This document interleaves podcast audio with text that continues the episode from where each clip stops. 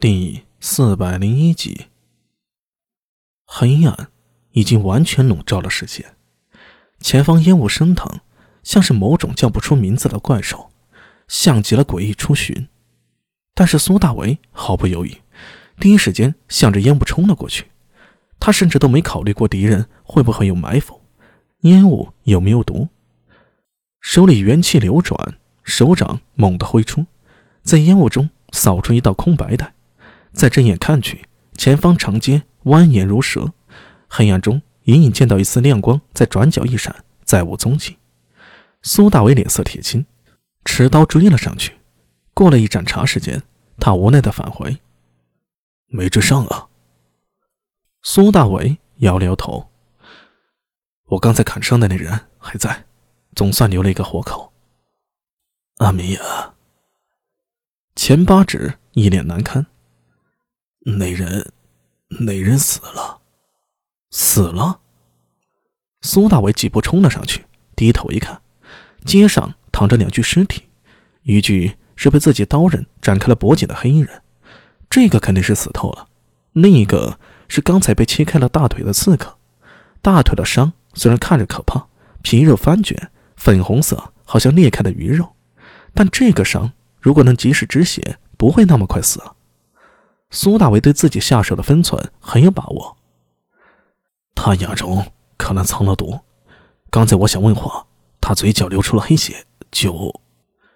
钱八指走了上来，站在苏大伟身后，声音透着自责：“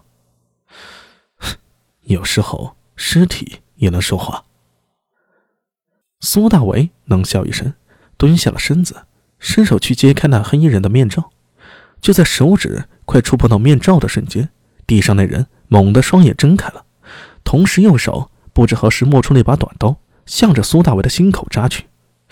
假死！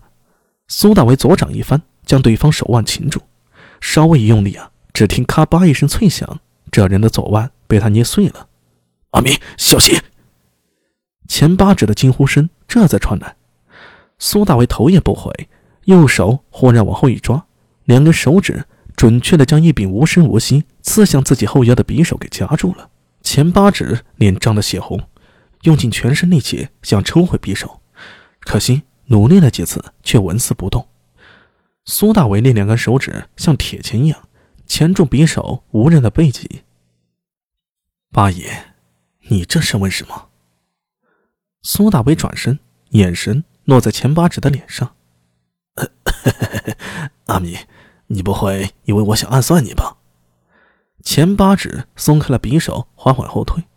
呃，我只是看到刺客没死，想上来帮你。是吗？苏大为手里翻转着匕首，右脚往后一摆，一脚踢中了刺客的脸颊，令其昏死过去。我来大通坊是临时起意，并没有告诉任何人，而刺客显然是有备而来，谁泄露的消息？如果不是你刚才冲上来挡在我前面，我有把握可以将剩下两个刺客全部活捉。还有，我不相信八爷连人真死和假死都看不出来。苏大为说一句，就向前一步，向着钱八指步步紧逼，而他进一步，钱八指就后退一步。最后，钱八指脸上涌起了一股清气，眼瞳里有妖异的光芒一闪，左手弹抖间，三把梭镖。呈品字形电射向苏大伟，死！苏大为身形一晃，闪电般避过，瞬息冲着钱八指身侧，左手一伸，将他的脖颈给扣住，右手匕首抵在他的咽喉上。你，你受何人指使？噗！一声闷响，苏大为侧头一看，只见刚才飞向自己的梭镖，其中一枚正好钉在刺客的咽喉上。这个唯一的活口，现在真的变成了一具尸体了。钱八指脸上涌起了亢奋的红晕，笑音凄厉刺耳。苏大为的脸色顿时变得无比难看。所以，你为什么又把人带到我这里来？安仁坊南阙王府内，王敬直两眼直勾勾地盯着苏大为，神情冷漠。他的双眼好像一双钩子，恨不得把苏大为按在地上摩擦。拜托了，再帮我一次，我们是朋友，朋友啊！苏大伟一脸尬笑，双手合在身前，向着王静直说道：“我现在想到，唯一能帮我的就是你了，快帮我看看，这位到底是怎么回事？”钱八指当时的表现，总觉得有些反常和怪异，而且苏大为绝不相信钱八指会无缘无故的帮助外人刺杀自己啊！帮你，我没意见。王静直冷着脸，一边翻看着躺在床榻上昏迷过去的钱八指的眼皮，观察他的瞳孔，一边说道：“可是你为什么把尸体给我弄过来了？”他大袖一挥。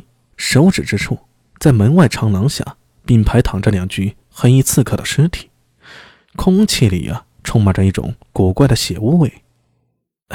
我被人刺杀了吗？呃，当然要查清楚怎么回事。